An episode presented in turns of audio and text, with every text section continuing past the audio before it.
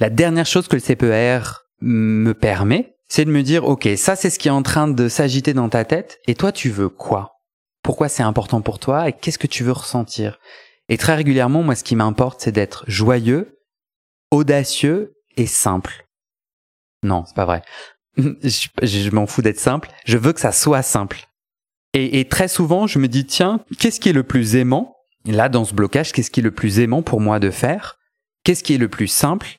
Qu'est-ce qui est le plus joyeux? Et rien que de poser ces trois questions, parce que pour moi, c'est trois valeurs essentielles dans mon entrepreneuriat, rien que de me poser ces questions, bah, du coup, je me dis, ah non, c'est mort, je vais pas tout rédiger, tout lire et être stressé et tout de dire les bons mots. Non, en fait, je vais faire un squelette et je vais dire ce qui me vient, premièrement. C'est ça qui me met en joie, la simplicité. Deuxièmement, ce qui me met en joie, c'est raconter une histoire auquel je crois, eh ben génial, je suis en train de bloquer justement sur cette capsule. Eh ben, ben si le CPER marche, ben débloque-toi avec le CPER.